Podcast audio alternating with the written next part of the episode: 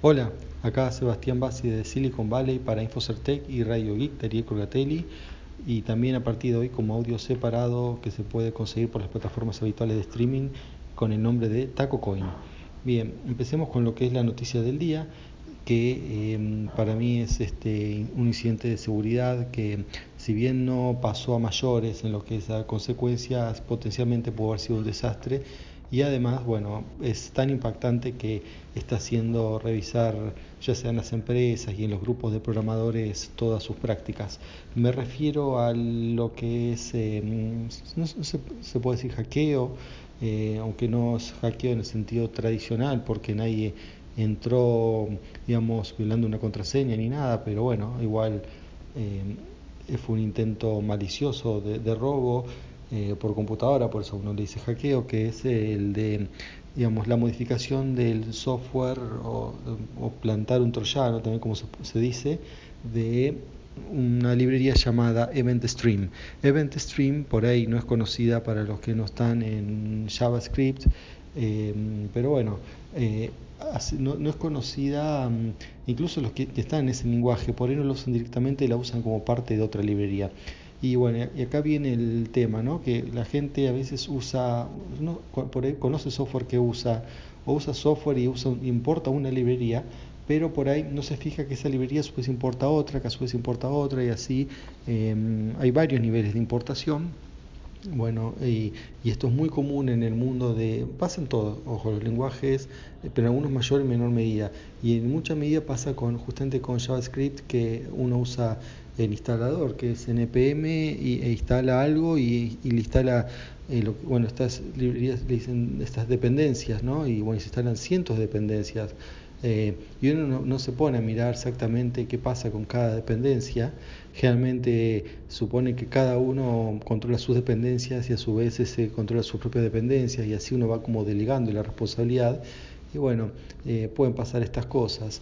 Por, en, este caso particular ¿no? de, de, Event Stream, em, e, estaba hecho por un programador reconocido en la comunidad, no es una persona famosa, pero bueno, alguien que que, se dedicaba a esto, hacía, tiene varias librerías, pero bueno, llegó un momento en que em, hizo un cambio de ownership, o sea, de, titularidad. Dijo, eh, bueno, que se cansó ¿no? de, de, mantener esta librería en particular, que le traía más dolor de cabeza que diversión, porque bueno, le había hecho por diversión, no por otra cosa. Entonces le dio el control a otra persona que un colaborador.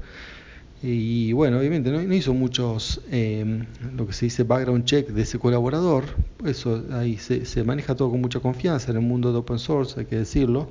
Em, entonces alguien, eh, bueno, no, basta con que no haga ningún escándalo, nada, y que colabore unos parches para, que, para ganarse la confianza.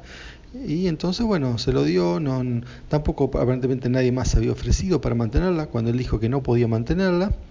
Entonces, bueno, fue algo intrascendente. esto pasa siempre, ¿no? Que, bueno, a veces uno por X razón no puede seguir manteniendo su, la librería que está haciendo y, y le pasa a otro o a otros, ¿no? Porque, bueno, todas las librerías no son hechas por una sola persona, o en el caso de fundaciones, ¿no? Eh, hay distintas eh, gestiones, distintas maneras de manejar todo esto. Bueno, en este caso es algo bastante informal, ¿no? De una persona que se lo da a otra, que realmente no la conoce, es un nick a través de en GitHub o en otra, una plataforma similar, en este caso fue en GitHub, entonces, em, bueno, ¿qué, ¿qué, fue en concreto lo que hizo? Em, puso un código en, JavaScript ofuscado, o sea que era difícil de, notar, que se activa únicamente cuando está eh, adentro de otro código.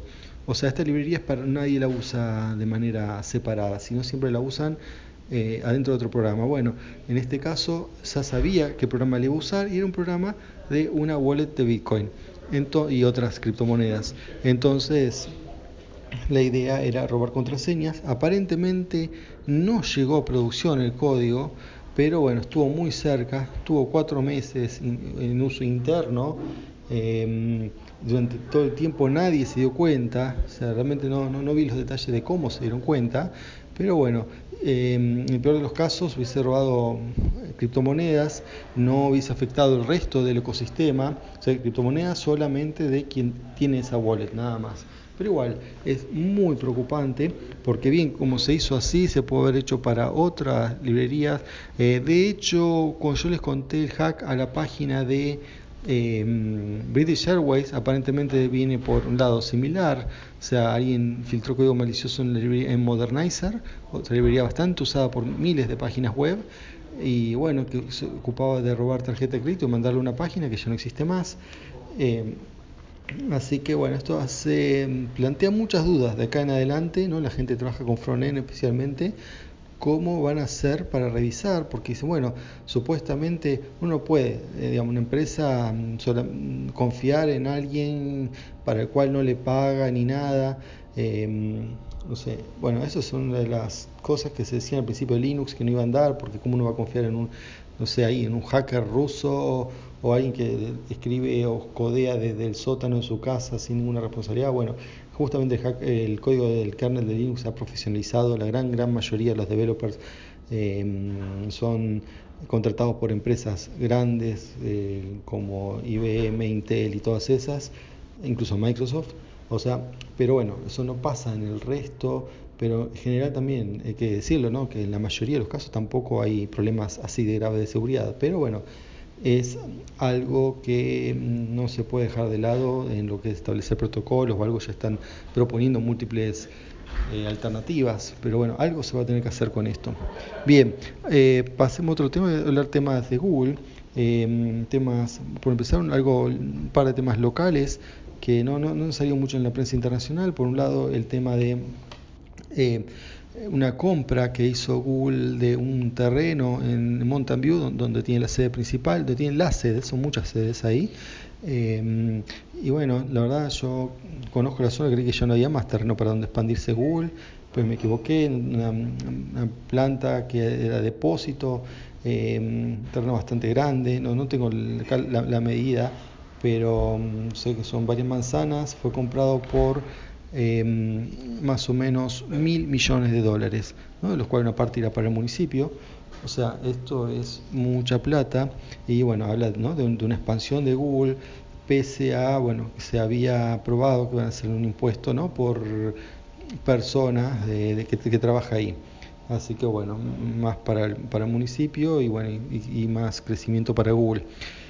Eh, bueno, hablando de Google, seguimos eh, también otra noticia de, impacto local, pero a la larga va a ser de impacto mundial, que es que le aprobaron en, varias ciudades eh, o distritos aledaños a Mountain View, creo que seis en total, creo que los palos, se llaman los palos, los palos Hills me parece, y este mm, Palo Alto, no me acuerdo los nombres, pero son todos estos distritos así chiquitos que están en, Silicon Valley, rodeando Mountain View, como los gatos. Los gatos están más al sur, pero bueno, por, en toda esa zona, ¿no? lo que es el corazón de Silicon Valley, cerca de Cupertino, pero no Cupertino. Em, y bueno, ahí eh, lo que se ha probado concretamente es el uso de autos, o sea, los vehículos autónomos eh, pero sin conductor. Ya eh, Google a través de su, la empresa que compró para eso, se llama Waymo, ya venía probándolos, pero con eh, un conductor que no manejaba, pero estaba para seguridad, para tomar el volante en cualquier, en un caso de emergencia. Ahora ellos lo quieren probar sin este conductor y bueno, para eso tuvo que presentar ¿no? en los distintos municipios un montón de eh, provisiones para que lo dejen, como por ejemplo que tenga una comunicación de dos, de dos vías, presentó qué seguros tenía, em, bueno, dijeron que tiene un equipo especial que si hay un accidente van a ser los first responders, van a ser los primeros en, ir, eh, o sea, en parte le está haciendo el, ¿no? el servicio de ambulancia, o sea, em, bueno, obviamente hay, hay quejas, pero se aprobó. O sea, quejas de tipo, pero acá que somos el conejillo de, vamos a ser el conejillo de India de, de Google nosotros, o sea, los habitantes de ahí de, esta zona, eh, ¿no? de, Palo Alto y alrededores. Y, bueno, eso, ¿no? De hecho también que el contrato este de lo que es la aseguradora está redactado. Redactado significa que no se puede ver, que hay partes en negro, porque bueno, dicen que es por temas comerciales, son secretos comerciales, pero entonces no se puede ver si eh, como el municipio nos aprueba sin mirar el, seguro que tiene. Así que, eh, bueno, hay, alguna, hay algunas dudas, eh, como hay dudas también de la performance de, estos autos, que hasta ahora han tenido 17 accidentes en general. Todos reportados a, ¿no? DNB, que es quien se encarga de supervisar esto. Pero este, bueno, eh, o sea, algunos dicen que todavía no está la tecnología suficientemente ya lista para esto, pero bueno, momento hay que hacer las pruebas eh, con, en calles reales y sin eso nunca va a estar lista. Eh, así que bueno, veremos. Que yo, yo por lo que conozco la zona es un, eh, digamos, no parece una zona peligrosa. Generalmente se circula, no se, no se circula muy rápido.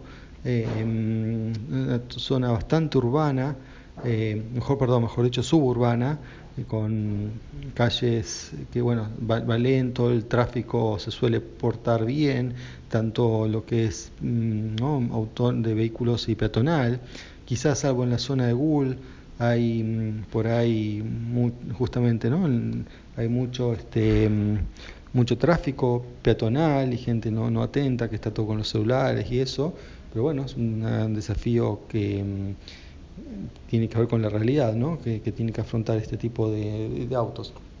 Bien, y por último de, de Google, eh, bueno, voy a desarrollar mañana porque ya estamos sin tiempo, es el hecho, el hecho que los empleados han sacado, un grupo de empleados ha sacado un comunicado en contra de lo que es el proyecto creo que se llama Dragonfly para hacer un buscador censurado, cosa que pueda entrar en el mercado chino. ¿No? porque si no, en este momento China directamente bloquea ¿no? con lo que es el gran firewall que tienen, eh, bloquean todos los IPs de, Google y servicios de ellos, entonces la gente tiene que usar a través de, de VPNs o, bueno, o, algún tipo de, ¿no? de, de, de manera esquivando, eh, digamos, no puedo usar directamente, eso lo usa muy poca gente. Eh, entonces, bueno, para, para, entrar oficialmente no pueden sino se adhieren a las leyes chinas, pero bueno, que son implican censura y bueno, acá están diciendo que eh, no se puede convalidar eh, la censura. Así que bueno, cuando tenga más información les, les, voy a contar, probablemente mañana. Y bueno, eso es todo por hoy, hasta mañana, chao.